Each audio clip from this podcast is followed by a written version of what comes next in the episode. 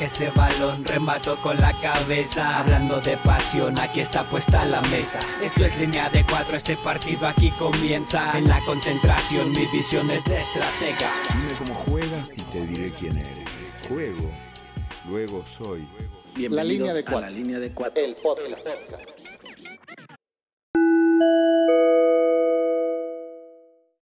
La alineación de hoy es traída a ustedes gracias a Nuskin. Descubre lo mejor para tu piel. Nos dieron las 12. Juan Andrés Rodríguez, refuerzo colombiano a la espera de confirmar equipo en México. La maestría en literatura lo ha dejado sin tiempo para leer libros con 05 en vez de US. Iván, desde el Caribe mexicano, chiva de profesión, ingeniero en sistemas por hobby. Yo quiero jugar como Jafet, migrante radicado en Denver, Colorado, americanista de corazón y apasionado del fútbol. César, Ciudad de México, periodista.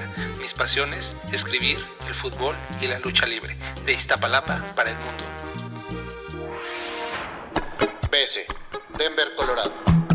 Licenciado en Relaciones Internacionales con especialidad en memes y redes sociales.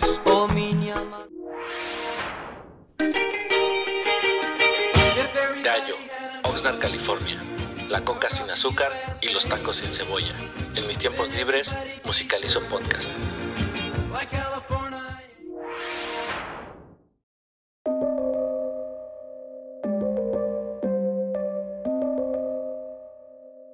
Este programa empieza con un reto.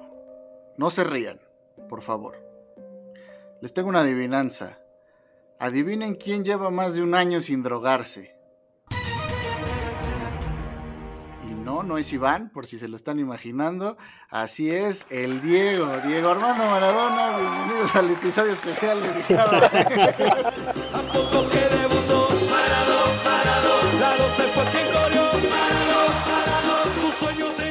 Yo sé, vamos a perder fans en Argentina, pero no nos importa. Saquen de la que hizo investigadores ni al doctor. Blasfemo. Fue la carrera de cierto periodista en cierto medio digital que no vamos a mencionar. Y que ahora se dedica a beber mezcal. Sí, sí. De la que mantuvo alejado al Jafet como ocho programas. Así es, la primera sorpresa es hoy regresa a la alineación eh, inicial. El buen Jafet nos va a contar de cuál fue el- la receta de aguachile favorita de Maradona mientras vivió en Culiacán. No se pierda lo que dijo del Diego, ¿eh? realmente escandaloso. No lo va a creer, por ahí del minuto 42 se pone muy perro nuestro amigo. Pero bueno, bienvenidos al episodio número 13, que debería ser el episodio 10, la verdad. Eh, pero bueno, ya, ya, ya surgieron otros temas antes. Pero bueno, hoy va dedicado al Diego por su aniversario luctuoso. También hace unos días hubiera cumplido 61 años. Así que, pues bueno, hay muchas razones para hablar de fútbol, porque normalmente cuando se habla de fútbol se termina, queriéndolo o no, hablando de Diego Armando Maradona. Y hoy, además del mal chiste del inicio, les quiero proponer un drinking game. Cada vez que uno de nosotros se refiera a Maradona como un personaje, por favor, tómenle a su falopa favorita, digo, a su trago favorito, y nos acompañan para que se vayan entonando como eh, lo está haciendo César en la Ciudad de México. Eh, hoy tenemos invitado, no vamos a decir quién para que lo escuchen más adelante, pero vamos a decir que viene de la Conmebol. En fin, pues bueno, vamos a escuchar. Hoy es un formato distinto, es- se llama La Cámara Húngara, ya escucharán por qué. La editorial es cortesía, él no lo sabe, pero de un autor famoso, eh, otro argentino, y va a estar leído en la bella voz de un cordobés que nos va a decir Iván cómo se llama. José Vitar. José Vitar, que si escucha esto, muchas gracias por prestarnos tu, tu bella voz. Bueno, no, los cordobeses no dicen bella, pero no me sale el acento cordobés. Perdónenme, así que bueno, ya vamos a dejar de divagar. Bienvenidos al episodio especial, eh, noviembre eh, 2021. Noviembre Estamos- sin ti. Excelente. Bienvenidos a noviembre sin ti. Y Noviembre sin ti es sentir que la lluvia me dice llorando. La línea de cuatro, especial a un año sin Diego. La luna que brille en la noche de mi corazón otra vez. Lo ve como el protagonista que siempre llega al final de la película. El Ministerio de Seguridad de la provincia, Germán Milva, este, están confirmando la muerte de Diego Maradona. A Chape nos pasa todo. Un nuevo lagarto. Firmado, murió Diego Armando Maradona. Sepan disculpar, la verdad que... Y en este momento... Nunca pensé que iba a dar esta noticia en vivo, al aire. Nunca pensé que Nos iba a- unimos a la confirmación de muchos... Eh, No, no puedo creer. confirmado recién por Luis. Sigo repasando algunos portales. Lo que se ha muerto parece claro. Es un fragmento de, de nuestras historias. Maradona fue todos nosotros y todos fuimos Maradona. Al morirse nos mata esos momentos, nos desgarra. Fue la Argentina. Por mucho tiempo hubo millones y millones de chinos, rusos, indios, africanos, que nunca habían oído de gauchos y de tangos, de Evita o de Gardel o de Guevara, pero habían visto a Maradona y sus pelotas, y era lo que sabían de ese país perdido. Alguna vez terminaremos de aceptar, escribí hace años, que para dos o tres mil millones de personas, la Argentina y los argentinos, todos los argentinos, las vacas, las montañas, los presidentes, el novio de tu hermana, aquel triciclo, los inmigrantes bajando de los barcos, el cielo de Humahuaca, el peronismo, la esquina de Carabobo y Cucha Cucha, la marcha de San Lorenzo, futuro, los ovejeros belgas y las rayas, y los sándwiches de miga, las pastillas refresco, Clonocuer orbis tertius, este papel manchado, no somos nada más o nada menos que la confusa nube de pedos que aureola la pierna izquierda del gran 10. En el mundo, para todos los que no son vecinos o europeos con parientes o tercermundistas más o menos cultos, la Argentina somos él. Digo, para miles de millones de personas somos él. Es un destino, para él y para nosotros. Supongo que, que podría ser mejor y podría ser también mucho peor. Era un modelo complicado. Peleador, simpático, quejoso, drogón, desaforado, ingenioso, creído, ilimitado, popular, oportunista, cálido, cursi, inteligente. Fue difícil adaptarnos a la idea de que los argentinos éramos eso, pero hicimos todo lo que pudimos. A veces me irritaba que fuera un futbolista, que lo que se conocía de la Argentina fuera un futbolista. O peor, que lo único que unía a los argentinos fuera un futbolista. Entonces me consolaba pensando que en realidad era un artista, del arte más popular, del más pequeño. Jugaba como nadie, literalmente como nadie. Era puro talento extraordinario, capaz de la sorpresa permanente. Si el genio es hacer distinto eso que todos hacen parecido, Maradona lo tenía, lo era. Hizo dos o tres cosas memorables, hizo sobre todo cantidad de cosas imposibles. Y más que nada emocionaba, sabía darles drama. Su juego era un concierto incierto de tacos, caños y rabonas, pases sin un pase, paseos por la cornisa. Emocionaba. Siempre intentaba intentaba algo a punto de, fracasar por lo inviable y en, en último instante lo lograba. Maradona parecía jugar como vivía, al borde del abismo. La gambeta, la finta, la fingida. Es convencer a alguien de que vas a hacer una cosa y, y hacer otra, la historia de su vida. Nació para ser un chico pobre, marginal, se convirtió en el centro de, un mundo rico, famoso y adorado. Lo amenazó con sus audacias, lo arruinó con sus desasosiegos. Era contradicción pura. Amagaba para la derecha y salía para la izquierda y viceversa. Nunca hacía lo que uno imaginaba, aunque terminaba haciendo lo que uno imaginaba, lo contrario. Se opuso a todo, sobre todo a sí mismo. Fue el rebelde mejor adaptado, el adaptado más rebelde. Y fue al mismo tiempo el único capaz de hacer llorar a millones a patadas. Fue un gran jugador, pero fue, sin duda, mucho más que eso. Que también era poco para Maradona. Pudo ser Maradona porque no tenía paz, porque quería siempre más. Su vida, por eso mismo, fue un tormento. Jugaba como nadie, y era la Argentina. No es fácil ser un país, ni fácil ni liviano. Y no era fácil ser Maradona. Saber que entonces era, tras el Papa Juan Pablo II, la persona más conocida de la tierra. Era un chico de Villa Fiorito y fue a decirle al Papa que vendiera su oro y que lo repartiera. Saber que 20 o 30 países emitían estampillas con su cara, que millones se disfrazaban de él, que tanto se tatuaban su figura saber que era el nombre de los sueños, que todos los chicos querían ser, querían ser Maradona. No era fácil, pero creyó que le sobraba. Tenía tanto talento, tanta riqueza futbolera que imagino que podía despilfarrarla y, y no se acabaría. La Argentina. No era fácil y Maradona lo pagó. Fue muy duro ser Maradona cuando era todavía Maradona. Fue insoportable cuando dejó de serlo.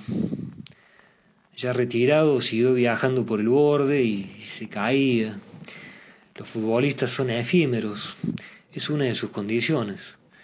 Un jugador se acaba, como todo el mundo, solo que el jugador lo tiene presente desde el primer momento. Su futuro es escaso, obsolescencia programada. Maradona llevó ese modelo al límite. El, presente continuo, el futuro despreciado, los tiempos de la cocaína y de la cortisona. El mejor jugador buscó más formas de quedarse sin futuro. Y lo perdió y se perdió y en un momento ya no supo quién era. O por lo menos no estuvo seguro porque todos querían verlo como lo que, lo que ya no era. Después supo contarlo. Decía que en una clínica donde trataba de desintoxicarse lo miraban como, como un farsante de caricatura. Acá uno dice que es Napoleón, otro piensa que es San Martín, y yo le digo que soy Maradona y nadie me lo cree. Se caía, se levantaba, se caía, se regodeaba en sus glorias pasadas por falta de futuras. La Argentina, si acaso, se prendaba de algún líder de ocasión y lo jaleaba hasta el cansancio y después lo cambiaba por otro. La Argentina, quién sabe. Dedicaba tanto esfuerzo y cuidado a destruirse. La Argentina, digamos. Por eso la Argentina dedicó tantos esfuerzos a quererlo y odiarlo. Lo que hicimos porque fue en los momentos señalados el, salvador de esa entidad menor que llaman patria, su versión más redonda, esos raros arrestos de gozo compartido. Lo odiamos porque hizo demasiado lío, defendió a políticos odiosos, maltrató a periodistas y parientes, si maltrató tan obstinado, lo odiamos, creo, sobre todo porque nos obligó a, sufrir por él, por su desgracia y por sus desplantes. Lo odiamos porque nos hizo tan difícil el vicio de quererlo. Aún así, nunca lo dejamos.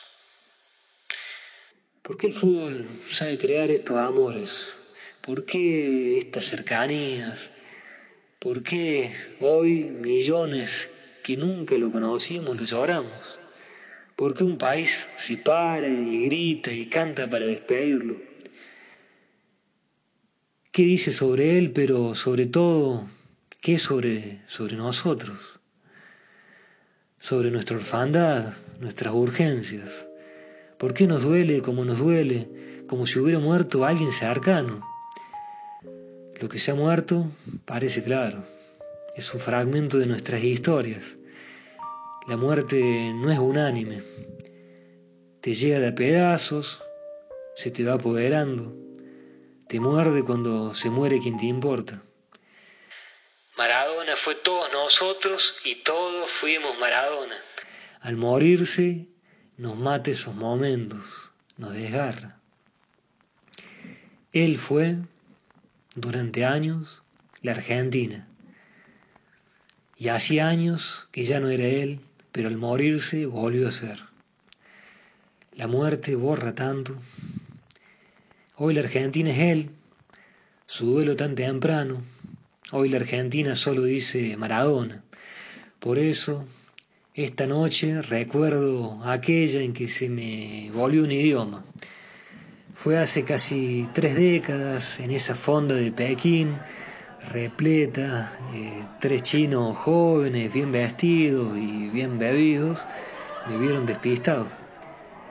Por señas me preguntaron de dónde era, les dije que argentino y me dijeron Maradona. Por señas me invitaron a sentarme. No sabían palabra de inglés ni yo de chino. Me convidaron copas y más copas de un licor meloso. Estábamos borrachos y felices, nos sonreíamos, nos palmeábamos los hombros y nos decíamos en muchos tonos la única palabra compartida. Maladona, Maladona, Maradona, Maladona. Fue un diálogo largo. Al fin nos despedimos con abrazos. Cuando volvamos a encontrarnos, seguiremos hablando el mismo idioma. Maradona nunca será una lengua muerta.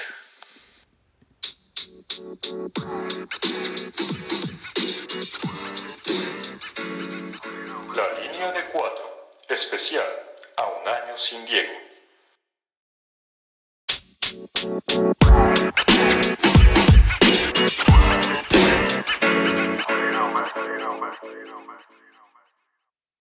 Ahí lo tiene Marabona, lo marcan dos, pisa la pelota Marabona, arranca por la derecha el genio del fútbol mundial. Y es el tercer que pone Borruchaga siempre Pues ya escucharon la editorial de lujo del especial del día de hoy a cargo de nuestro amigo personal, eh, Martín Caparrós, el, el, escritor argentino que colabora con el diario El País y por ahí hemos compartido algunos textos de él también en nuestro blog, así que pues, un, un lujo contar con eso. Y hoy vamos a innovar, hoy en este espacio vamos a hacer el primer círculo de lectura de la línea de cuatro que hemos denominado la Cámara Húngara. Así que bienvenidos a esta nueva versión, este nuevo formato del programa favorito de todos ustedes. Estamos reunidos por una razón muy triste. Está el aniversario luctuoso de una de las máximas figuras, voy a decirlo así, una de las máximas figuras para todavía no entrarle al debate de si quién es más grande, quién es más importante, pero es innegable que Diego Armando Maradona es un antes y un después en el fútbol. Pero bueno, antes de eso, este, vamos a presentar, tenemos refuerzo sudamericano porque el único que sabe qué se siente perder continuamente con Argentina, pues es alguien de Sudamérica, alguien de Conmebol. Eh, no sé si te tocó o alcanzaste a verlo jugar, pero bienvenido Juan de Papel, Juan Andrés Rodríguez, un ah, entrañable amigo del Crack Letter. Bueno, no, ¿qué amigo del Crack Letter? Es el jefe del Crack Letter eh, eh, de Narratlón. El patrón, el patrón. Está, está, en la casa. el patrón. Está en su casa. Ya depositen los bonos. Ya depositen los bonos. Que ya pague, que ya pague el aguinaldo. Por cierto, ¿quién fue el genio, el de mal gusto, que se le ocurrió invitar a un colombiano al especial de Maradona, eh? Qué, qué feo, qué, qué pelados. Fuiste tú, güey. Ah, así es cierto. Bueno, bueno, bienvenido ya, Juan, ¿cómo estás? ¿Cómo estás? En la ciudad de Querétaro, ya no estás en Bogotá, estás en Querétaro. ¿Cómo estás? Eh, bien, muchísimas gracias. Gracias por la invitación. Eh, sí, sí me tocó verlo jugar. Eh, en mi infancia, el partido de despedida de Maradona fue muy recordado y fue muy visto en Colombia. Lo transmitieron canales colombianos en su momento. Yo, yo lo recuerdo que, fue como un evento total. Y sí, hace poco un profesor mío de la maestría que estaba haciendo yo a veces hago textos de, de fútbol para, para, los ejercicios en clase y digamos han funcionado y el profesor mencionaba como esas cosas que las eliminatorias sudamericanas eso es casi como una película posapocalíptica de zombies en el que todo el que esté sobreviviendo tiene que ser muy duro porque o sea en Sudamérica sabemos que clasifica Argentina y Brasil son tres cupos para pelearse cada cuatro años entonces es una aventura completa la que hay que darse Exactamente, pero bueno, afortunadamente la selección Colombia ahí va representando poco a poco, si Ecuador no dice lo contrario, ¿verdad? Pero bueno, vamos a entrarle. A ver, Juan, tú que eres aquí nuestro escritor de cabecera y editor, platícanos qué, qué opinas de Martín Caparrós y su texto. Fue la Argentina, que obviamente se los vamos a compartir en el, en el blog de la línea de cuatro más adelante para que también lo lean. Pero bueno, a ver, Juan. Pues eh, Caparrós es un, es un gran escritor, a mí me gusta mucho, mucho cómo escribe tiene una prosa que a veces se deja llevar casi musicalmente. Y es supremamente argentino, aun cuando no se, digamos, no ha vivido solo en Argentina o eso, pero entiende mucho lo argentino. Y él no cae simplemente en el hecho de ser un fanático más. Él cuestiona, él a veces cuestiona y a veces llega a unos niveles de cuestionar las cosas extremos. Por ejemplo, cuando pasó la pandemia, él cuestionaba mucho que nos encerraban, eh, que nos encerraran en su momento. O sea, bueno, fue necesario, etcétera, pero él, él, es de ese nivel de escepticismo y digamos que a nivel periodístico eso puede ser muy útil y muy bueno. Entonces, con el caso de Maradona, él, tiene la posibilidad de revisar que no es como tan simple la situación que se plantea de ser eh, argentino y relacionarse con Maradona, porque como él lo dice, es casi como una carga que todo argentino tiene que llevar y es más allá de lo que se decida, está más allá de su situación, no se puede controlar. Casi como cuando se refiere a Colombia, hay unos imaginarios que los colombianos veces no podemos controlar y es difícil, como por ejemplo, uno que es eh, tenebroso, que es el de Pablo Escobar a veces. Entonces, por ejemplo, cuando surgen otros nombres o otros elementos para debatir, nos gusta. Por ejemplo, ya en Europa, por el ciclismo, se menciona a veces a, los ciclistas y eso ayuda. Oye, nosotros en México es el Chapo o el Chicharito, ¿eh? También, la neta, ni, ni a cuál irle. O Chespirito todo con Che. tal cual, tal cual. Pero entonces, siguiendo en esa línea. O Chivas, güey. Vamos a empezar. En Colombia hay chivas rumberas, pero son otra cosa. Yo me, acuerdo, yo me acuerdo de otra chiva colombiana, pero no voy a entrar en detalles porque ahí googleenlo. eh, el detalle es que sí, sí es una situación completamente diferente la que se puede vivir como un paisano de Maradona, pero también lleva a intentar identificar al personaje más allá de lo que sea, más allá del gusto, porque no hay que decir que es que me guste o no me guste, no, sino que puede significar ser eh, argentino y haber convivido con Maradona o entender a Maradona, son cosas completamente diferentes. Y creo que ese es el, el, el juego que hay que hacer ahorita, ya Maradona no está, ya no importa si te gusta o no, o sea, ya es un elemento histórico que podríamos analizar de diferentes partes.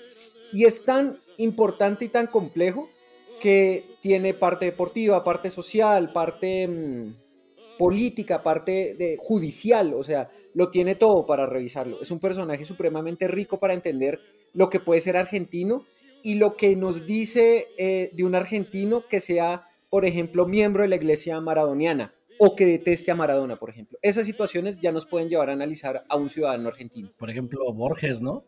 Borges sería un antimaradoniano. Antifútbol, sí, antifútbol totalmente. Borges es anti, anti pelota, punto. O sea, anti Pelé, anti Ronaldinho, anti el que le cae. Sin embargo, ahí compartimos un cuento de fútbol de, él que escribió ahí con Bioy Casares. Entonces, digo, también se dejó seducir, quizá Quizá no es directamente de fútbol, es un poco de fantasía, pero bueno, por ahí va. Pero ahorita que mencionabas esta idea, eh, yo leí un texto de, que se publicó un día después de que falleció Maradona hace un año, que se llama La muerte no es el fin, es de la escritora argentina Mariana Enríquez, y ella decía un poco, en ese texto contaba la relación que tenía con su padre y, su, y con Maradona a través de su padre. Entonces ella cuenta, durante la primera mitad de mi vida, Diego fue el campeón del 86 y el héroe del 90. Fue la felicidad y la euforia, la sangre encabritada, el futuro. La segunda mitad de mi vida, Diego fue la desesperación y la esperanza. Desesperación por salvarle la vida, esperanza cada vez que parecía lograr una vez más esquivar el abismo. Entonces yo les propongo que por ahí empecemos, ¿no? Primero empecemos por esta parte de luz, hablando de su carrera futbolística, de los inicios, de los campeonatos que sabemos que, obtuvo tanto con su selección y con sus clubes. Y ya después le entramos al tema oscuro, que sí, por si ustedes lo están escuchando con, creyendo que solo les vamos a echar porras, pues no, vamos a tratar de, hablar de todo, ¿no? No vamos a negar esas cosas. A ver, entonces, a ver, de los inicios, ¿qué se acuerdan del Pelusa, del pequeño, del pequeño Pelusa ahí en los, en los en el barrio de Villafiorito? Que debuta a los 15 años en el Argentinos Junior. Ahí cuentan que, pues, de una familia, creo que tenía ocho hermanos, me parece, o era el, hermanos 5 de 8, algo así, la verdad, una familia numerosa, de un papá obrero que pues vivían, digamos que, no, no sé si la pobreza tal cual, pero sí en una situación este, limitada y que pues aún así el, pequeño desde, bueno, Maradona, desde muy pequeño empezó a tomar ese protagonismo como de líder, incluso familiar, hasta que pues a los 15 años lo, lo, debutan ahí por ahí. Creo que hay un documental incluso al respecto donde cuentan cómo, cómo se da toda esta visoría, que lo llegan a ver a Villa Fiorito y que incluso dudan de su edad, ¿no? Porque pues era todavía más pequeño de lo que pues, siguió siendo pequeño toda su vida, pero para ese entonces de los ocho años o nueve cuando lo, reclutan en Argentinos Junior. De hecho, de hecho es al revés, porque eh, los cebollitas son los que lo, son los que lo firman, son quien lo firman a los nueve años y cuenta la historia que el entrenador le da a un compañero de Maradona y amigo de Maradona vecino de Maradona de Villafrito le da un billete porque Maradona no tenía dinero para ir a, a probarse, no tenía para el camión, para el colectivo. Entonces le, da al compañero, le da el billete, le dice, dile a tu amigo que venga mañana. Se supone que este amigo, eh, que ahora les voy a decir el, nombre, que fue un jugador frustrado. Dicen, en Argentina le dicen que fue eh, eh, el Maradona que no fue porque se, se rompen los ligamentos a los 15 años, en argentinos también y en lugar de recuperarse y de rehabilitarse, que se supone que Maradona, bueno, dicen que Maradona pagó toda la rehabilitación, el, el chavo este se clavó en la fiesta, se clavó, se clavó en el alcohol. Pues Maradona también, ¿no? Pues, ese no era impedimento, ese no era pretexto. Era Goyo, no su amigo. Es que lo hizo cuando ya podía hacerlo, o sea, ya en el momento, ya la hice, ahora sí no es de juerga. Ah, Gregorio Carrizo, Goyo Carrizo es, le llaman el, el Maradona que no fue. Y es, hay un documental incluso también de él, donde lo entrevistan ahora que murió Diego, porque dicen que se distanció y todo este rollo. Eh, pero bueno, él es el que les dice en, los cebollitas, si tengo un amigo que juega mucho mejor que yo, y le dicen, ¿cómo? No puede jugar nadie mejor que tú. dice, bueno, dile que venga mañana. Le da dinero el entrenador y se lo llevan, y se lo da a Diego, y, entonces Diego va y se prueba, y cuentan justo lo que, lo que decías. Eh, donde no le creen incluso ni la edad, ¿no? No tenía nueve años. No puede ser que tú tengas nueve años. Le piden que lleve su, su tarjeta de identidad, su acta de nacimiento, no sé cómo es en Argentina, para validar que en realidad eh, el niño tuviera la edad, porque si no, entonces no iba a poder jugar. Y de ahí, bueno, se desata todo, todo lo que ya conocemos. Yo había leído otra versión donde decían que había nacido en una colonia privada. Privada de agua, privada de luz, de teléfono. no, es, ¿Quién sabe? no lo sé. Es que es cierto, o sea, al final creo que es parte como de lo que decía Juan al inicio, o sea, este personaje se empieza a construir desde este momento, ¿no? O sea, es la idea del que viene desde abajo y aparte es uno de los primeros bicheros, ¿no? O sea, que sale y picando piedra y a puro talento, ¿no? Ahí sí es el, el, ejemplo claro de la meritocracia, ¿no? De, tú tienes talento, la vas a romper este, sin importar que no seas hijo de o pariente de, eh, y él es el... Oh, ajá, exacto, ¿no? Y él es, por lo mismo creo que por eso se convierte después en un icono ahí como ejemplo para los niños y las niñas, primero de Argentina, después del mundo, como, ah, bueno, se puede, ¿no? A través del fútbol y aparte que ya lo hemos platicado en otros episodios, es cuando le toca la época de la transición a donde de- este, el fútbol explota transnacionalmente, entonces ya su imagen se convierte en una cosa de locos, ¿no? Que se comercializa y le hace ganar dinero, que antes realmente los jugadores no jugaban, no, digo, perdón, no ganaban dinero a partir de su imagen. Sí, yo- de esas épocas hay una anécdota donde cuentan que juegan un partido con las selecciones, creo que juveniles, en Brasil me parece, y que en ese momento pues la ilusión de todos los que estaban apenas llegando al profesionalismo era pues ya ganar dinero, pero era en específico comprarse una televisión a color.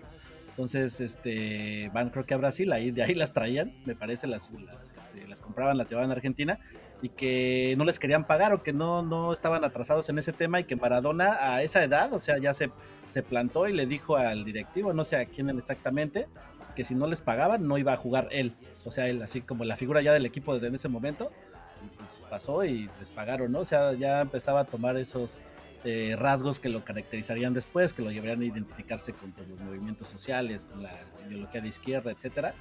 Pero pues era alguien de ese, de ese temperamento, ¿no? Que ya se empezaba a figurar en, aquella, en aquellos años.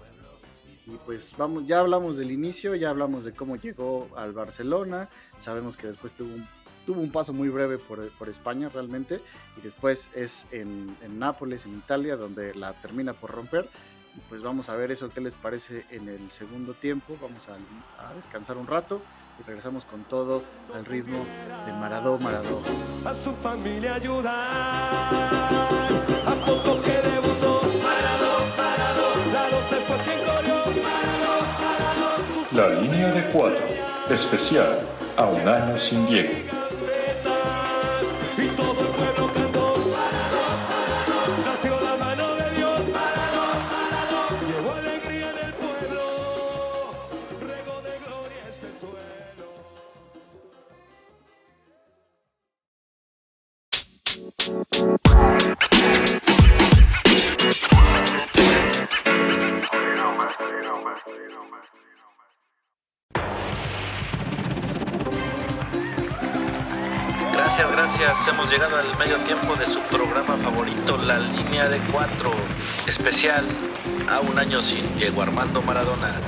Continuación, vamos a escuchar esta bonita canción, un bonito tango interpretado por la voz del mismísimo Diego, titulado El sueño del pibe, del compositor Juan Tuey.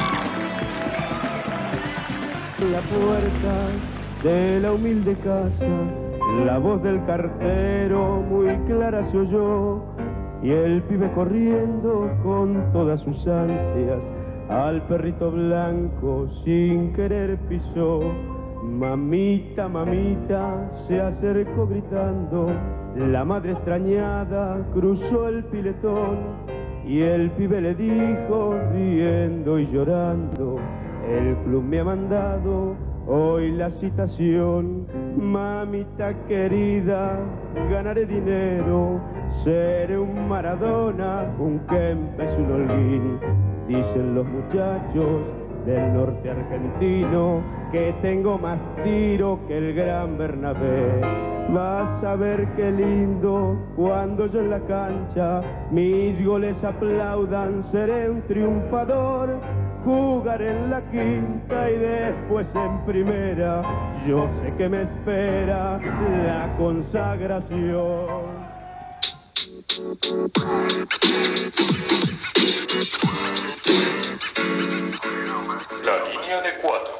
Especial a un año sin Diego.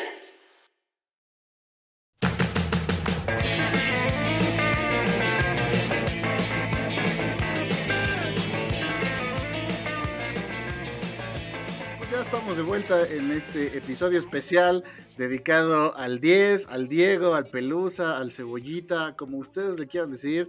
Algunos como Iván le dirán Dios, ven, ya me ganó, exactamente a Dios.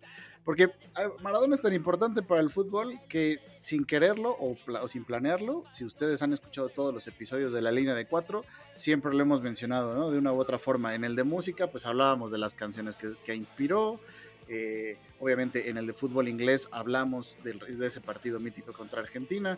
En el primer episodio que nos acompañó Juan de Papel, pues bueno, la editorial partía de esta narración de Víctor Hugo Morales en el gol del 86. Eh, en fin, o sea, Maradona, bien que mal, eh, está presente en cada vez que se habla de fútbol. Estés a no a favor de él o de su figura o de su legado, pues bueno, siempre está ahí, ¿no? Y hoy estamos con pretexto de un texto de Martín Caparrós, que a mí me gusta, como decía Juan al inicio, tiene un manejo del lenguaje eh, muy elegante, tiene unos grandes textos, es muy crítico. A mí particularmente me gusta un texto de él que dice de cómo mamarse la Maradona, así lo titula el, texto, ¿no? Está, está, muy interesante porque juega con la idea que ya también decía Juan al inicio, de esta idea de eh, la imagen de un país a través de una sola persona, que decía de, eh, bueno, es que este tipo era complicado, era peleador, era simpático, era quejoso, drogón, desaforado, ingenioso, creído, ilimitado, machista, popular, oportunista, cálido, cursi e inteligente. Se fue muy difícil adaptarse a la idea que los argentinos éramos eso, ¿no? Y eso lo decimos eh, nosotros, que nos representa el cuau, ¿no? O sea, también que por ahí va, nomás las drogas nunca se le han comprobado a mi gobernador, así que por favor, respeto. Pero bueno, ya vamos a entrarle al tema. Nos quedamos en los inicios ahí eh, de Maradona y su llegada al fútbol europeo, ¿no? Para ponerlo así. Y ahorita fuera de la grabación, Juan nos recordaba un dato, como que siempre nos acordamos del Maradona del Napoli, pero también tuvo su etapa en la Liga Española, ¿no? Sí, eh, la gente no suele recordar que él jugó en el Sevilla, con una camiseta que incluso tenía si no estoy mal, un patrocinio de Super Nintendo. O sea, es una cosa bastante particular. Y es porque mm, hay muchas cosas para decir ahí, por ejemplo, lo que mencionas de un país como queda marcado por un jugador. Nadie conocería a Liberia en muchas partes del mundo si no fuera por Wea, por George Wea. O sea, esa es de las primeras cosas. Nosotros hablamos de Argentina porque está acá, pero es, es de las cosas que termina volviéndose un embajador a través del fútbol. Maradona termina recordándosele no de una manera tan futbolística netamente, porque no solo se habla de sus títulos, no se habla solo de sus goles, de sus estadísticas, sino de las situaciones que vivió. Es decir, se habla de su doping, se habla del Mundial del 94, cómo tuvo que salir de ese Mundial, se habla de cómo le ganó a la Juve durante esa época en el Napoli, se habla mm, de esos momentos en los que tuvo que superar la pobreza con las condiciones que mencionaban ustedes al principio y que ahorita que lo mencionaban y lo contaban se dan cuenta que hay más de una historia posible. O sea, hay más de una posibilidad de narrar la infancia de Maradona para volverse jugador. Y eso pasa porque Maradona eh, tiene como una memoria editada, tiene una memoria colectiva editada en la que tenemos unos puntos comunes, que es, por ejemplo, estuvo en el Barcelona, se rompió, y fue a Nápoles, en Nápoles la rompió, y hizo que Argentina ganara un mundial y llegara a una final y se enfrentó a la FIFA, pero quedan muchos elementos por fuera. Y en, esas, en esos elementos que quedan por fuera es cuando comienzan a aparecer todos esos rumores y eso de, ah, es que también le pasó esto, ah, es que también se peleó con tal persona, le debía dólares a esto. O sea, puede pasar lo que sea, puede pasar lo que sea. Y pasa precisamente porque es un personaje que recordamos más por las acciones polémicas que solo por su fútbol. Por eso es como tan complejo hablar, hablar de Maradona en ese sentido. Es decir, yo creo que en este momento nadie me podría decir las cifras exactas que ahora se recuerdan en el fútbol como que, ah, Messi superó los tantos goles, tiene el récord de tanto, tiene el récord de tanto. No, se recuerda a Maradona por lo que es, por lo que se traduce. Pero entonces, a ver, regresemos un poquito. Ya hablamos del Sevilla, que como bien decía Juan, pues como que ese capítulo, aunque fueron, ¿cuántos partidos? Quedamos 20, ¿no? por ahí 28, algo así. O sea, una etapa muy fugaz donde creo que solamente hizo amistad con los toreros de la ciudad y poco más dejó dejó de, recuerdo por allá. Pero en el Barcelona pasaron cosas importantes también en su carrera que no nos acordamos, ¿no? Ahí tuvo una lesión muy fuerte que fue como que el punto ahí de quiebre, ¿no? Una lesión marca Goicoechea, dice Juan Villa. sí, ganó una Copa del Rey. Se la ganó el Madrid. Se la gana el Madrid y después eh, pierde una, otra Copa del Rey contra el, Athletic, contra el Bilbao, que es aquella pelea este esa campal, campal donde, lo multan, donde lo multan y donde incluso tiene va a visitar al rey para para pedirle disculpas, este, porque decían decían la, decía la prensa catalana que que los sudacas no habían evolucionado, ¿no? Que seguían siendo simios, básicamente, que por eso agarraban a patadas. Es que, a ver, yo, yo les pregunto, por ejemplo, ¿Qué hubiera pasado si Maradona estuviera... E, e, ese punto futbolístico que tuvo hace 40 años hubiera sido hoy? O sea, él hubiera sobrevivido a las redes sociales, por ejemplo. Yo creo que lo hubieran cancelado así a la primer fiesta. Depende, depende porque que esté en las redes sociales no significa que esté el la misma mm, cultura o la misma permisividad con ciertos hechos, por ejemplo. ¿sí? Claro. Si hubiera estado las redes sociales en la, eh, anteriormente, tal vez los escándalos hubieran sido aún más públicos, pero yo creo que el nivel de mm, juicio sobre algunos eh, eh, actos que él cometía habrían sido casi los mismos, porque digamos que la conciencia social se mantenía igual. Eso, eso es como el, como el elemento de decir, por ejemplo, las condiciones, yo, ahorita hacía un, chiste referente a las condiciones físicas de los jugadores y hace poco hablaba con un periodista ecuatoriano sobre que él sentía que antes a los jugadores les tocaba más pesado, les tocaba más pesado la, condición física de viajar, no estaban tan medidos, es decir, e, era, era otro nivel de juego, pero yo lo que le hacía notar es que eh, las condiciones físicas de un jugador actual no se correlacionan con las de un jugador hace 20 años porque la ciencia ha evolucionado y los requerimientos para los jugadores han cambiado completamente. Yo recuerdo un eh, jugador, eh, no, brasilero, debo el nombre, es que no me acuerdo si era Bastos. Él jugaba en, Francia, lo quería contratar el Bayern, si no estoy mal, y le hicieron una evaluación física completa. Y no le contrataron porque una mala mordida que él tenía le podía generar, generar una hernia al jugar fútbol. O sea, de esa precisión es la que estamos hablando en la actualidad. En los 80 yo no me creo que nadie te dijera, no, no te contrato por eso. La demostración es que había muchos jugadores que sabemos que tenían ciertas condiciones físicas que no les permitían darse al máximo, ¿sí? Hay jugadores que en esos momentos trasnochaban más, eh, o sea, Cruyff fumaba, por ejemplo. Oye, pero hablando, hablando de, cuestiones físicas, vean esta, esta tendencia que acabo de notar. Ronaldinho, eh, el Gulit Peña, Maradona, Juan de Papel e Iván. ¿Qué tenemos de factor común? El cabello chino, el cabello rolo. Los rizos. Las fiestas. Las fiestas. Yo no sé, a mí ahí me habla... Eso, eso es el pasado, eso es el pasado para mí. Pero, pero, pero digamos que sí son, sí son condiciones que, que cambian y, y, que, digamos, hacen que evaluemos las situaciones de anteriores a Maradona y que si nos fijamos, vamos a fijarnos en las estadísticas. Tal vez la cantidad de goles que metió Maradona no, no son superiores a las de un Cristiano Ronaldo, a las de un Messi. Incluso yo creo que haber más goleadores actuales que han marcado mucho más goles que él. Pero volvemos a lo mismo, no lo recordamos por eso, lo recordamos fue por su trascendencia. ¿Sí? Y ahí, digamos, en un análisis muy particular mío, porque eso sí depende de cada quien, piense en esto como un trabajo académico, y ahí sí podemos mencionar al buen doctor, a vez que ustedes lo, quieren mencionar, o a Villoro, tienen, y, nos damos uno. Em, tiene que ver con que cada quien decide como qué elementos abarcar cuando se recuerda, ¿sí? Para mí es importante juntar la parte de jugador y la parte de persona, porque es como entender que no existe esa correlación de, ah, es que tiene que ser eh, extremadamente buena persona, bueno en la casa para ser buen jugador. No hay una correlación. O sea, no, no existe. No existe. Hay jugadores de fútbol, o sea, Materazzi era tremendo defensa, pero es detestable. A mí me cae terrible ese tipo. Y aplica, oye, y aplica para todo, ¿no? O sea, ahí tenemos a Vargas Llosa, que perdón, pero facho, este, pero escribe. Ah, lo que mata, o sea, sí, no. Y, cada quien puede tener e, esos límites. y no tenemos por eso a estos dos que son muy buenos ingenieros, pero perdón, pero. Fachos. Entonces, hay de todo. Y, yo creo que nada más porque le va a la América se salva, pero. Yo creo que también lo pueden decir del otro lado. Yo creo que en Colombia hay gente que, por ejemplo, detesta a Gabriel García Márquez porque tenía tendencias de izquierda, ¿sí? Y, y, entonces como que llega el punto de intentar criticar la escritura y es cuando digo, no, o sea, pues puede que sea de izquierda, a usted no le agrade, a usted le, no le vaya esa línea, pero eso no por ende va a desmeritar su labor como, como escritor. Y Maradona sí tenía una cosa que sí llevaba en ambos lados, y es que sí llevaba su personalidad.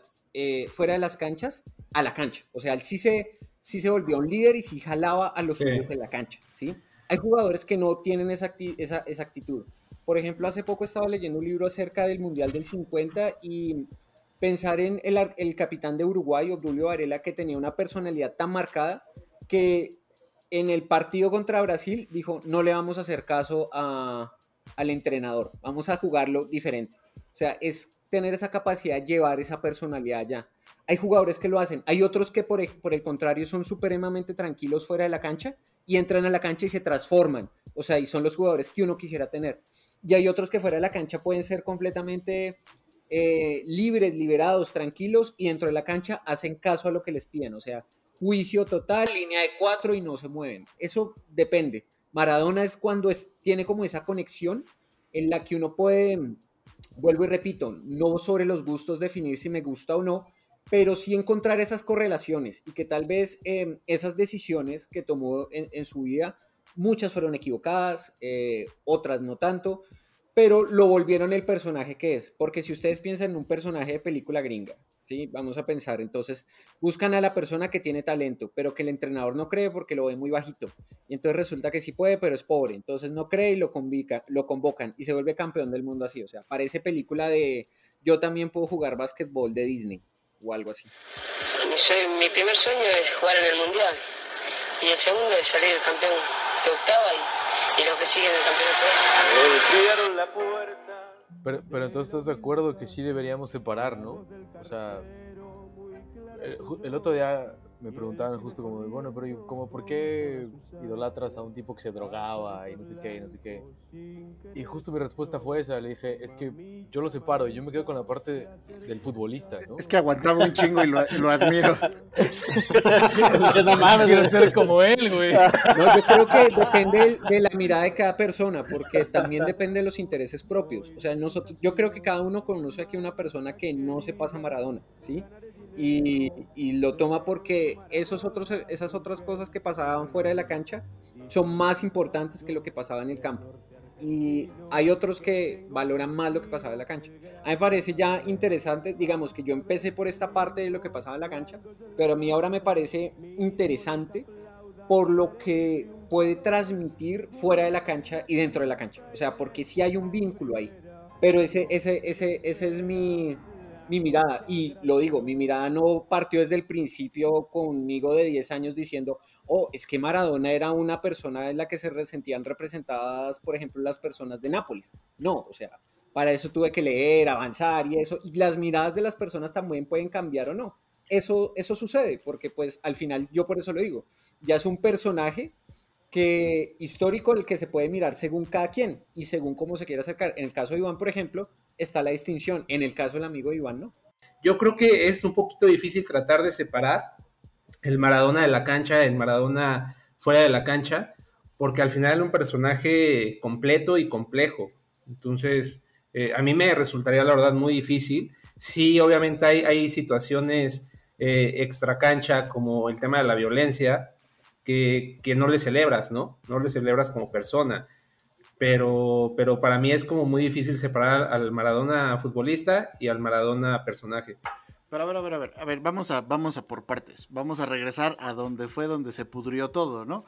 La llegada a Italia, ¿no? Yo, en ese sentido, todo lo que comentaron, me parece que el club perfecto para Diego era el Napoli, ¿no? O sea, el equipo arrabalero del sur, ya en otros episodios hemos contado cómo los equipos del norte, los poderosos, los ricos, no quieren a los del centro y del sur y que los reciben con carteles diciendo límpiense los pies, bienvenidos a Europa y todo ese tipo de trato así contra que los ven así como los bronceados y demás, eh, los pobres, y llega este tipo con los mismos antecedentes, pero que es muchísimo mejor que todos los, los, esos equipos del norte y los hace campeones, ¿no? Entonces, en, esa, en, esas, en esos años de los 80, ponen el mapa futbolístico de Italia y de Europa a un equipo que era realmente intrascendente. Y esa es como la historia, ¿no? Ahí es donde se funden un poco la imagen de un club con la imagen, en este caso, de Diego. Sí, y es que No, perdón, Que cuando llega el Nápoles era el penúltimo lugar, creo que de la tabla. Pues, y, lo hace lo que fue. Y esto me lleva nada más rápido a la idea donde no sé quién lo compara, que no ha habido otro jugador que sea tan influyente sobre sus compañeros como lo fue él. O sea, prácticamente eh, para algunos él nos da la ilusión de que con él en la cancha casi cualquier equipo pudo haber sido campeón del mundo. O sea, nunca un jugador ha pesado tanto. Bueno, ahora habría que ver la discusión en el tema Messi o Cristiano Ronaldo pero tal vez ninguno, y eso lo pasa con el Nápoles, fue influyó tanto en sus compañeros como él lo, logró hacer. Bueno, entonces para dar el brinco a, otra, otro momento muy importante, otro equipo que se echó al hombro fue la selección argentina del 86, ¿no? Que igual no hubiera sido campeona probablemente si no estuviera en la cancha. Y si no hubiera tenido esos dos momentos de brillantez absoluta, tanto uno negativo y uno súper positivo, ¿no? La famosísima mano de Dios. Y en el mismo juego, como, como parece escrito así por Juan de Papel este cuento, en el mismo, en el mismo partido hace una genialidad narrada 20 mil veces de 20 mil formas y recreada y recreada en el arte y en la literatura de muchas formas. Entonces recordemos ahí ese momento del México 86, ¿no? recordando eh, pues, que recibe la copa de las manos de, de, la Madrid, si no me equivoco. ¿no? Lo más que te puede pasar como jugador de fútbol, saber cuánto pesa la copa del. No, pues es que es entender también que Maradona no es solo un tipo que anda solo y va creando el mundo. Está un mundo establecido y está el mundo de Nápoles, está la mafia, está lo que era Barcelona en su momento y que lo lleve un, un, un equipo como Barcelona. O sea, todo, todo ese tipo de, de, cosas se marcan. Y Argentina está marcada en los 80 por la caída de la dictadura y por la guerra de las Malvinas. ¿sí? El partido contra Inglaterra tiene toda, todo el toque de, de, de, la guerra. Y entonces ese partido es importante, claro, por la mano de Dios, sí, por el gol más importante, sí. Pero desde antes, para que eso sucediera, tenía que darse la situación del conflicto. Porque no es solo que sucediera en el Mundial, sino yo creo que había mucho morbo en Europa, mucho morbo en América y en todos lugares por ver qué pasaba ahí. Era, era otro, otro enfrentamiento que iban a tener es, estos dos países. Ya Maradona en el 82 había hecho unas revisiones de lo que estaba pasando y él se preocupaba. Pero eh, eh, ese partido es como una conexión entre lo que estaba dando a nivel eh, social y se vincula y sucede y entonces es una victoria que le llegó al alma a los argentinos, ¿sí? Y, y no resuelve nada, porque es una cosa que yo siempre repito cuando hablo de este tema, es un, es un partido que no resuelve nada, pero que está en la mente de todo el mundo. ¿sí? Y yo no sé a este punto qué pueda ser más importante o no, pero todo el mundo recuerda el partido y recuerda los goles y recuerda a Maradona y mm, recuerda a Maradona sobre todo. Yo creo que debe haber muchas personas y muchos conocedores del fútbol que deben recordar la alineación de Argentina e Inglaterra perfectamente, ¿sí? Pero al final de la historia, ¿quién van a recordar? A Maradona en ese partido, que se sacó a todos los ingleses, sea el nombre que sea. Puede que sea un Smith o no, no importa. O sea, recuerdan a Maradona anotando esos dos goles. Tan es así que ya, primer gesto eh, histórico, está en una canción de calle 13 mencionando eso. Está resumido un partido en dos goles. Eso. Entonces es entender que Maradona también está muy vinculado a las situaciones que se mueven alrededor en su tiempo. La droga también hace parte de eso. ¿Sí? Es decir, no, no es el único jugador que yo creo que metiera droga en esa época. Lo que pasa es que evidentemente fue, era, era tan centro de atención que tal vez si otros jugadores más famosos hubieran tenido otros escándalos de ese nivel, pues hubiera rivalizado, pero era porque él era también el centro de atención en ese momento. Y justo sobre este tema que comentaba Juan de las drogas y Maradona, eh, en su libro Juan, en su libro Yo sé redondo, este Juan Villoro describe la escena cuando Maradona mete ese gol contra ¿es Nigeria o Grecia? No me acuerdo bien. Grecia. En su último Sí, partido. Grecia. Grecia. Que mete ese golazo al ángulo y sale corriendo y agarra la cámara. Esa escena icónica, así como el buen Iván lo está recreando ahorita mismo durante la grabación. Dice muy acertadamente, como siempre, el maestro Villoro. Dice, Maradona dio positivo a efedrina, medicamento que ayuda a respirar, pero que difícilmente a tirar con chanfle. O sea que, sí, sí, muchos jugadores tal vez se drogaban, pero ninguno con todo y eso llegó a la genialidad del buen Diego. Continental se miran con asombro y se dicen, pero viste lo que fue eso, pero vos te das cuenta, está vivo, Gardel está vivo, remató de media vuelta, la puso en el ángulo. Y es que, a ver, eh, todo, digamos que Diego conoció la fiesta en serio en Italia, ¿no? O sea, y la decadencia le vino de los vínculos, se dice, con la mafia eh, napolitana. Yo, yo creo que empieza antes incluso, ¿eh? Yo, no sé, yo creo Sí, que empieza en. Barcelona. Yo creo que empieza en. Barcelona. Y es más, yo me atrevería a decir después de ver la serie de Amazon Prime eh, que, ese, que la decadencia tiene nombre y apellido, para mí. O sea, para cabrón. mí, para, para mí, el... el, eh, ¿Jafet Nava? no. Emanuel Gall- No, no. Para mí tiene nombre de apellido se llama Guillermo Coppola. Para mí. Para mí es, es el, el- el- Desde que lo firma en Boca Juniors, es, después se lo llevan a, a- a Barcelona y siempre está Coppola ligado a él. Y siempre que estaba Coppola había droga, había fiesta, había prostitutas, había todo. ¿no? No, no estoy diciendo y no estoy santificando a Maradona, estoy diciendo, evidentemente cada uno tiene Pero que eso ser no hace daño, Pero cada grupo, o sea, dicen las estadísticas que de seis personas siempre hay uno eh, que es así. Hagan ustedes las cuentas de quiénes estamos conectados.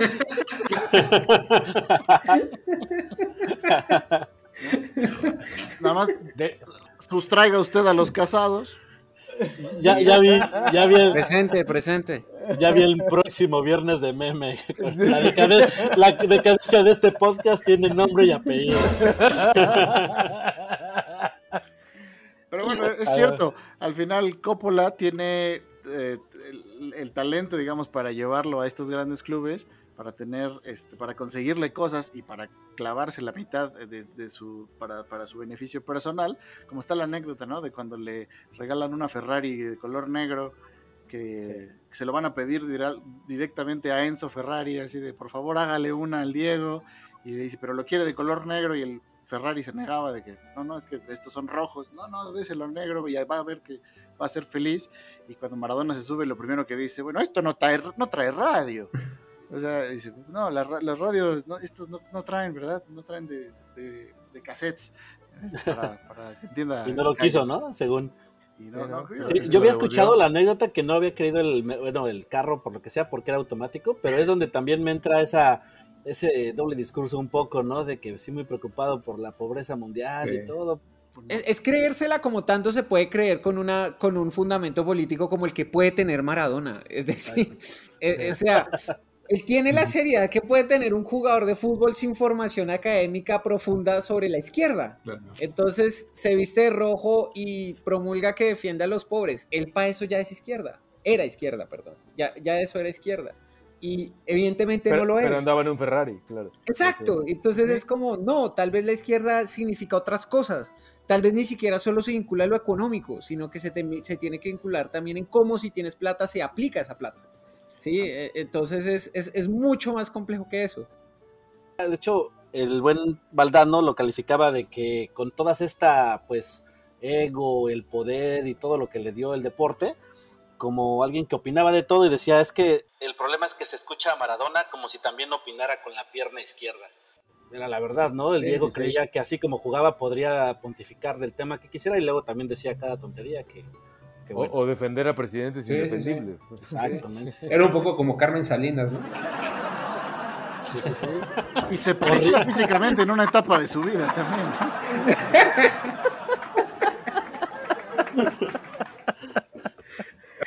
Ah, pero es que creo que tiene un poco de razón Juan, porque yo recordaba esa anécdota en el Barcelona cuando Maradona se niega a ir a jugar un partido amistoso hasta que los demás compañeros no cobraban la misma prima por partido ganado que él ganaba. Atención Monterrey. Esa prima, ¿no? ¿Cuántas veces vas, vas a hacer ese chiste? No, pero lo que voy es justo eso. eh, que, eh, rescatando como esta izquierda o que pregonaba Maradona, ¿no? De tener tatuado al Che Guevara en el brazo izquierdo, etcétera, etcétera. No, digo, derecho. Curiosamente, ¿no? Se tatuó al, al Che en el brazo derecho. Pero bueno. eh, sí. Qué mal aplicada la metáfora ahí sí, pero bueno. Eh, justo era como, ok, voy a tratar de luchar y de, y de empujar a esta misma gente, ¿no? Creo que también lo trató de hacer en, en- en Nápoles con la gente y con la sociedad de, de la ciudad. Pero al final, como bien dicen, eh, reflejaba o actuaba de alguna otra forma. ¿no? Sí. O sea, podía tener este, este buen don de decir, vale, voy a luchar por mis compañeros para que tengamos la misma prima, porque todos somos un equipo.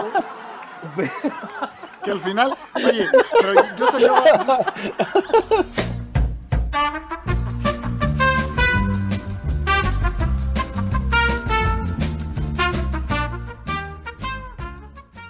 Yo sacaba el tema de Cuba porque también, así como en Nápoles fue donde se descarrió un poco la carrera, también en Cuba, a partir de esta amistad, si quieres un poco actuada, lo que quieras con, con estos líderes, pues también en Cuba es donde se dan estos escándalos así con las, con las Sí. menores de edad, la prostitución, es ese tipo de cosas que también salieron a la luz y que también son parte del personaje complejísimo y, y humano, digo, Sí. no humano Sí, sí, común, y- pero Y no sé, o sea, yo lo que siento por, por cómo llevó su vida Maradona fuera de las canchas es que él vio la vida como un juego, ¿no? O sea, él vio la vida como, como veía el fútbol. Y, y por eso quizá para él era tan fácil eh, de momento sumarse a estas causas sociales si- sin tener idea quizá en el trasfondo de verdad de las ideologías.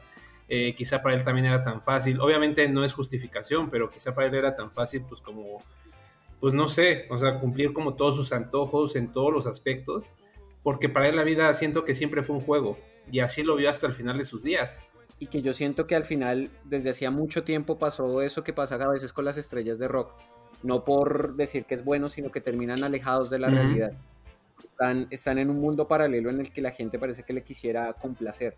Que mirando el caso es algo que pasó, por ejemplo, con Bilardo, que a Bilardo no le quisieron contar la muerte de Maradona. por Ujú. ejemplo. O sea, No se la han ¿Cómo te contado, cubren ¿no? para, para que no te enteres de una muerte? O sea, y de la muerte de, de Maradona, es, es aislarte del mundo, Claro. es crearte una burbuja.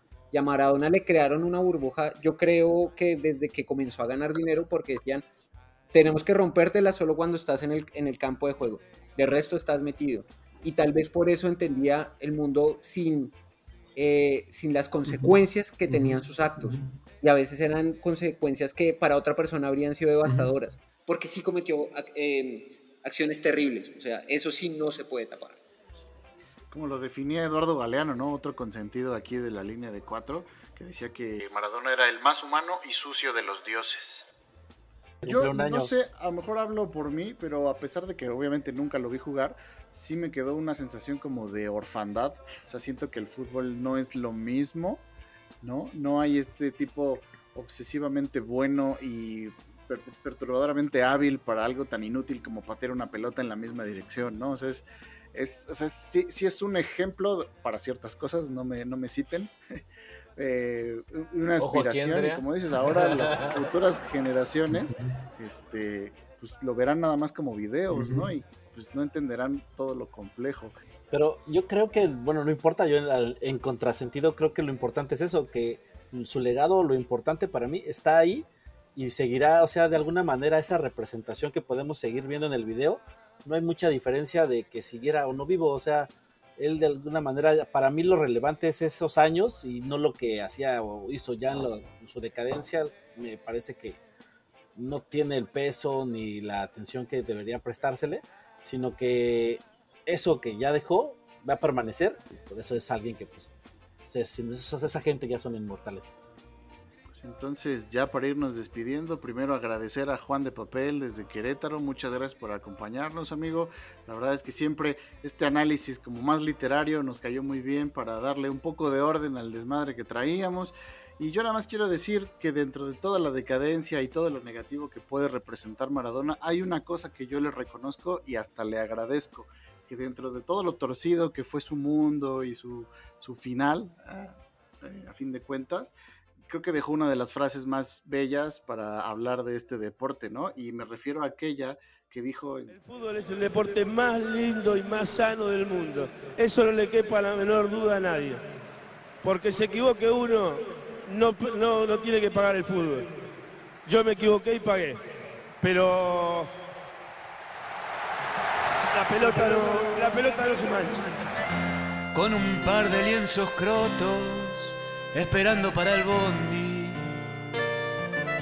De Fiorito a Paternal, la pisada, la rabona son los chiches que los viejos no te podían regalar. Y en la villa se juntaban los pendejos Que aguante Argentina, aguante Diego. para verte gambetear. Aguante Boca, aguante Diego. Y otra vez, la fundamental del riachuelo para el mundo, desde el cielo hasta el infierno. Patadas en catalán, ya más nadie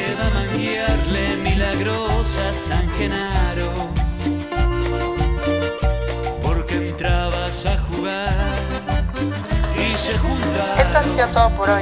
Recuerden visitar nuestro blog La Línea de 4 en WordPress y síganos en Facebook como La Línea de 4 y en Twitter como arroba La Línea de 4 con número y en todas las plataformas para podcast. Próximamente también podrán leernos en El Crack Letter, la pasión que se ve, escucha y lee. Adiós. Un cumpleaños más premios que la quiniela.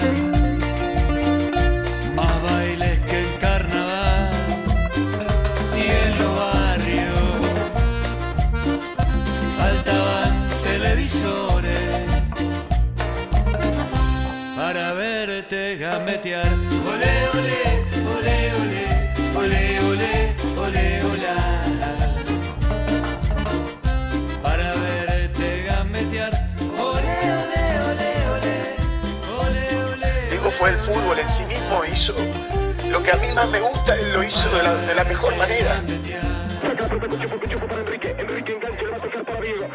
Pero como ser humano fue un auténtico desecho de miserias. En realidad fue un demonio. Un griego que solía hablar con humildad, esta vez dijo, de fútbol lo sé todo.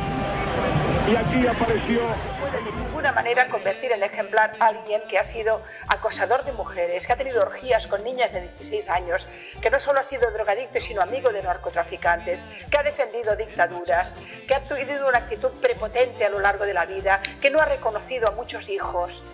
Todo esto tiene que ver con la anticiudadanía, es el anticiudadano. Es la funcionamiento. Se prendió Maradona. Se apagó para toda la tarde Grecia. Argentina 3. Grecia 0. Maradona se puso de perfil griego al arco al girar. Sacó un zurdazo inolvidable. Ya es el mejor gol del mundo. Siempre echado para atrás, la zurdita endemoniada, martillo en el garguero. Cada día te quiero más, no hace falta más que entrecerrar los ojos para verte gambetear.